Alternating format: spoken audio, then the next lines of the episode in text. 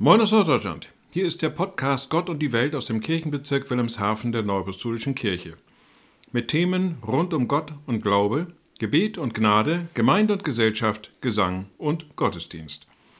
Mein heutiger Gast und Gesprächspartner ist Annalena Mangels. Sie ist 34 Jahre alt, verheiratet, Mutter und studierte Psychologin. Sie ist darüber hinaus Mitglied im Prüf- und Beratergremium für sexuelle Übergriffe in der Seelsorge. Wir haben uns getroffen, um über die Arbeit in diesem Gremium, aber auch über Grundsätze der Prävention zu sprechen und über die Hintergründe und Notwendigkeiten in diesem Thema.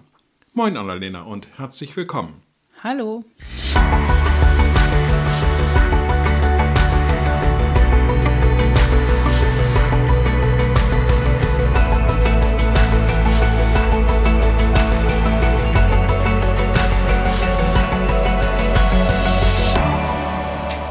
Wenn wir über sexuelle Gewalt in der Seelsorge sprechen, so ist das sicherlich ein ziemlich großer Themenkomplex. Worum geht es dabei oder besser, wo fängt sexuelle Gewalt eigentlich an? Sexuelle Gewalt fängt nicht in der körperlichen, äh, auf der körperlichen Ebene an, sondern schon auf kleinen Gesten oder in kleinen Gesten, in Worten, die jederzeit und zu jedem Anlass irgendwie stattfinden können. Also sei es von irgendwelchen Sprüchen oder ähm, ja, Berührungen, die einem unangenehm sind. Eigentlich da fängt sexuelle Gewalt schon an. Etwas, was einem selber nicht angenehm ist und was man selber eigentlich nicht möchte. Wenn wir von Worten sprechen, ist das also verbal, dass da jemand angesprochen wird in niederträchtiger Weise oder in, ja, wir würden heute vielleicht sagen, chauvinistischer Weise? Ja, hauptsächlich schon. Ähm, aber das können natürlich auch unterschwellige Sachen sein. Ne? Also, dass man irgendwie Anspielungen macht, die irgendwie zweideutig sein können, aber die ja. einem jetzt nicht so unbedingt ausgelegt werden können als ich habe dich sexuell angesprochen, sag ich mal, sondern dass das einfach zweideutige Sachen sind, wo man rein interpretieren kann, wo man sich aber trotzdem unwohl bei fühlt. So nach dem Motto, was wir ja häufig in anderen Bereichen auch haben, das wird man vielleicht doch noch mal sagen können. Ja, ja. Genau. Dieses Beratergremium, in dem du tätig bist, hat, das habe ich im Vorgespräch mit dem Bischof mal besprochen, hat jetzt Corona-bedingt nicht so häufig getagt. War da denn viel zu tun in unserem Bereich?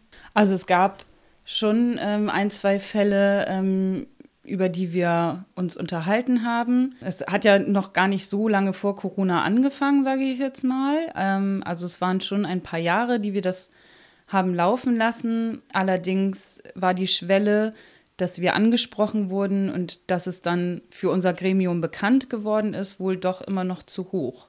Aha. Die Bandbreite der Übergriffe, worüber muss man sich da Gedanken machen? Das geht von bis, sage ich mal. Ähm, also dadurch, dass man sagen kann, okay, sexuelle Gewalt ist nicht nur das Körperliche, fängt es eigentlich schon klein an. Aber die werden natürlich in der Regel nicht gemeldet, sage ich jetzt mal. Die meisten Menschen würden das auch nicht anzeigen. Dass, wenn jemand einen anspricht mit irgendwelchen zweideutigen Sachen, würde man nicht direkt zur Polizei gehen. Trotzdem ist es natürlich etwas, was nicht stattfinden darf und vor allem nicht in einem kirchlichen Umfeld. Ja. Sowas hat aber tatsächlich nicht den Weg in unser Gremium gefunden, sondern eher die Sachen, die man sich unter sexueller Gewalt auch eher vorstellt. Welche Kompetenzen habt ihr denn in eurem Gremium? Wir haben zum Zeitpunkt vor Corona hatten wir drei Psychologen, alle in Ausbildung auch zu Therapeuten, also alle auch mit therapeutischem Hintergrund und auch einen Kriminalbeamten ähm, und genau und dann die Apostel dabei. Wenn ich richtig weiß, war auch noch ein Jurist dabei, ne? Ja, genau, stimmt. Ja, okay. Und was sind deine Aufgaben in der Gruppe, wenn es denn zu irgendwelchen Meldungen kommt? Also wenn jetzt ein Fall gemeldet werden würde, dann würde man an mich herantreten und fragen, ob ich ein Gespräch begleiten würde, würde dann in Rücksprache mit dem Betroffenen ein Gespräch begleiten, entweder zum Täter oder auch zum Opfer. Das ist, sage ich erstmal dahingestellt, je nachdem, wer sich halt auch zu einem Gespräch bereit erklärt. Und wir würden ein Gespräch suchen und dann schauen, wie wir den Menschen am besten weiterhelfen können. Mhm. Nun sprechen wir hier ja von einer Kirche. Es ist also eine Institution, die für sich in Anspruch nimmt, eine klare Orientierung zu geben, gerade auch in dem Bereich Moral und Ethik. Wenn es nun doch zu sexuellen Übergriffen kommt, hat diese Institution dann versagt? Ich glaube nicht, weil es einfach so ist, dass auch der Kirchenkreis, sage ich mir, alle, die neuapostolisch sind, alle, die zu dieser Kirche gehören, natürlich eine kleine Population eines Ganzen darstellen, sage ich jetzt mal. Und in diesem Ganzen kann natürlich auch jedwede ähm, Handlung vorkommen. Das sieht man auch an, sage ich jetzt mal, Drogenkonsum kann vorkommen, es kann sexuelle Gewalt vorkommen, es können ja Diebstähle, so alle Straftaten, die man so kennt, können natürlich auch unter den neuapostolischen Menschen vorkommen. Und ich denke schon, dass auch alles vorkommt in dieser kleinen Population der neuapostolischen Kirche. Also kann man diese Population praktisch als repräsentativen Querschnitt der Gesellschaft bezeichnen, betrachten? Das würde ich nicht so sagen, weil mit dem Glauben oder mit der Art, den Glauben auch zu leben, natürlich eine andere Lebensweise auch mit einhergeht. Und dann ist es kein Querschnitt der Gesellschaft mehr, weil man ja nicht mehr ganz unterschiedliche Kulturen und Vielfalt da drin hat, sondern es ist ja ein und dieselbe christliche Kultur. Ich hake da nochmal nach. Also, wenn schon mit dem Glauben eine andere Lebensweise einhergeht, umso weniger dürfte es ja dann zu diesen Übergriffen kommen. Sollte man meinen, ja.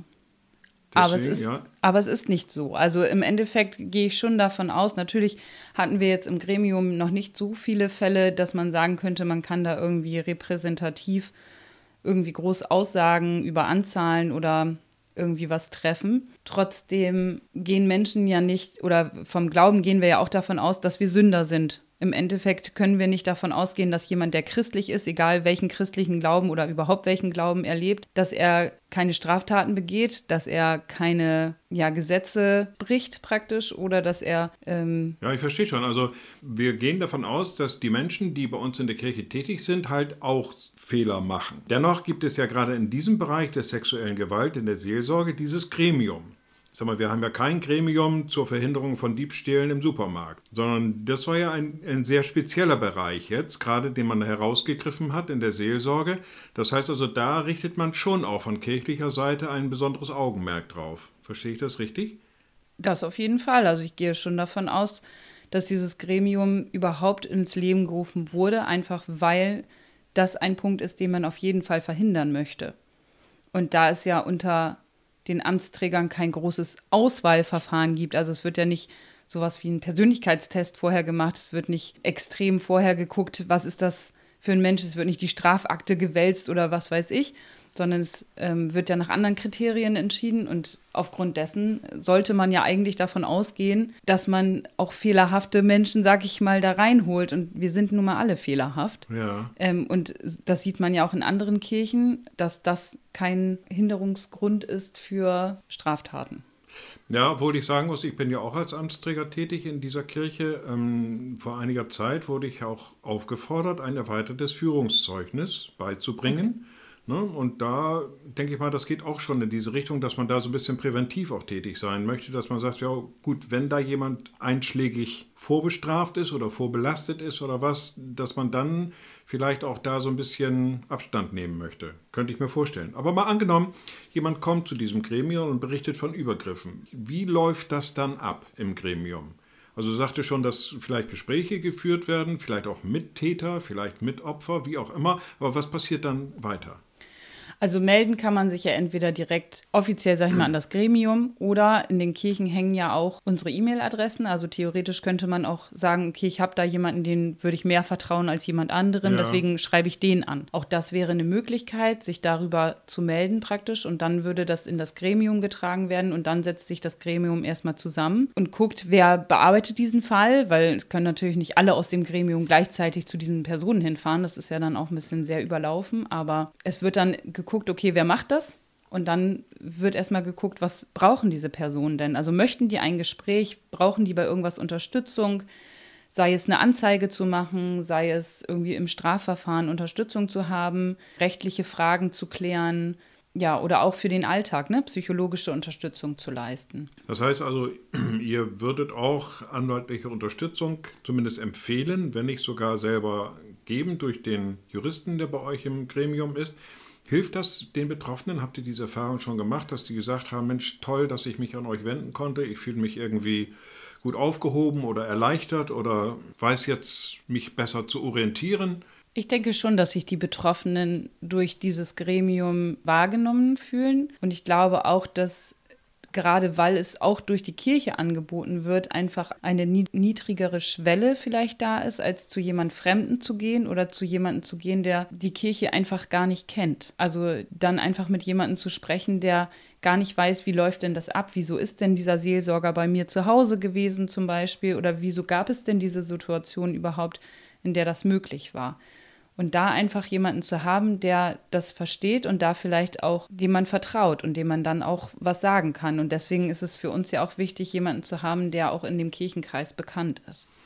Mal so eine ganz persönliche Einschätzung. Die Mitglieder dieses Gremiums sind auch Mitglieder der Kirche. Und wenn jetzt innerhalb dieser Kirche Übergriffe geschehen und ein Gremium, das aus Kirchenmitgliedern besteht, sich darum kümmert, wie siehst du persönlich die Gefahr, dass man etwas schönredet, nur weil es ja die eigene Kirche ist? Also schönreden habe ich in dem Gremium noch nicht erlebt, muss ich ehrlich sagen. Ähm, es ist eher die Betroffenheit und ja, also das Gefühl der Handlungsfähigkeit wieder zu haben. So, also, dass man, wenn man hört, es hat ein Fall stattgefunden, dass man dann das Gefühl hat, auch was dagegen tun zu können ich glaube, das ist auch das, was das Gremium einfach ausmacht, dass wir einfach sagen, okay, wenn ein Fall stattfindet, möchten wir aber auch, dass da was passiert und nicht, dass es totgeschwiegen wird. Ah ja, okay. Also ihr geht da schon noch hinterher dann auch. Ja. Ja, okay. Nun gibt es dieses Gremium ja erst seit wenigen Jahren. Heißt das, dass es häufiger zu Übergriffen kommt als in der Vergangenheit? Ist es deswegen gegründet worden oder wurden in der Vergangenheit diese Dinge einfach nicht weiter verfolgt oder ernst genommen? Ich glaube nicht, dass mehr Fälle stattfinden als früher oder als vorher. Ich glaube schon, dass es, wenn dann gleich ist, also so im Großen und Ganzen natürlich. Ich glaube aber schon, dass dadurch, dass man die Möglichkeit hat, das auch zu melden und das Gefühl hat, wahrgenommen zu werden und nicht das unter den Tisch kehren zu müssen, nur weil es zur Kirche gehört, dass dadurch natürlich schon der ähm, Gedanke kommen könnte, dass es mehr geworden ist oder dass die Wahrnehmung so sein könnte, dass es mehr geworden ist. Ich glaube aber nicht, dass es wirklich so ist. Wenn es das früher auch schon gab, dann sprechen wir über eine gewisse Dunkelziffer. Also über Mitglieder der Kirche, die sexuellen Übergriffen ausgesetzt waren, das aber jetzt über viele Jahre vielleicht, vielleicht sogar Jahrzehnte verschwiegen haben, darüber nicht gesprochen haben. Würdest du als Psychologin sagen, dass es für diese Geschwister immer noch lohnenswert wäre, heute diese Dinge aufzuarbeiten und zu benennen? Auf jeden Fall. Also als Psychologin würde ich auf jeden Fall sagen, einfach weil das Geschichten sind, die einen selber belasten. Egal, was man da heute rechtlich noch rausholen kann, trotzdem geht das ja oftmals auch mit langfristigen Folgen einher, also mit Albträumen, mit Ängsten, Depressionen und so weiter. Und deswegen glaube ich schon, dass egal wie lange das her ist, man schon versuchen sollte, das aufzuarbeiten und das auch anzusprechen. Noch eine ganz andere Geschichte. Kirche in Deutschland, unsere und andere Kirchen teilweise auch, sind ja streng hierarchisch aufgestellt. So, der eine hat mehr zu sagen als der andere und so weiter.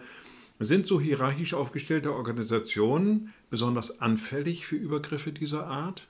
Also ich glaube, dass wenn man Leuten Macht verleiht, das eher dazu verleitet, diese Macht auszunutzen, ja. Macht korrumpiert.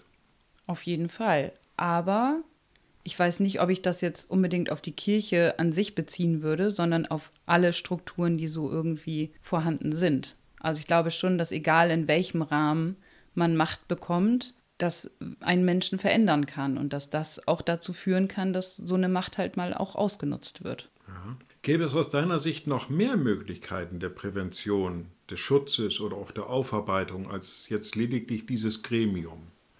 Auf jeden Fall. Also ich glaube schon, dass wir präventiv mehr machen könnten und auch um die Schwelle des Ansprechens an das Gremium oder an die Mitglieder des Gremiums geringer zu machen, denke ich schon, dass wir da noch mehr machen könnten. Es sind ja vor einiger Zeit so Seminare gelaufen, wo es dann darum ging, Kinder stark zu machen, Nein zu sagen. Ähm, ich denke, das geht ja auch ein bisschen in diese Richtung. Auf jeden Fall. Also Nein sagen ist ja ein Problem, das viele Menschen haben. Und gerade als Kind hat man ja immer noch mehr das Gefühl, machtlos gegenüber Erwachsenen zu sein. Ja. Und deswegen ist gerade Kindern diese Fähigkeit zu verleihen, Nein zu sagen, ihren eigenen Körper als ihren eigenen Tempel zu sehen. Und sie sind eigentlich der Einzige, der überhaupt etwas zu diesem Tempel, zu diesem Körper sagen darf. Das Kindern klarzumachen, ist auf jeden Fall der erste wichtigste Schritt. Okay. Ich bedanke mich ganz herzlich für das Gespräch und wünsche dir gerade auch in der Arbeit in dem Gremium weiterhin alles Gute und euch in diesem Gremium Gottes Segen. Und Sie, liebe Zuhörer, finden diesen und natürlich weitere Podcasts überall dort, wo es Podcasts gibt. Seien Sie gesegnet, bleiben Sie behütet und bleiben Sie gesund. Tschüss. Tschüss.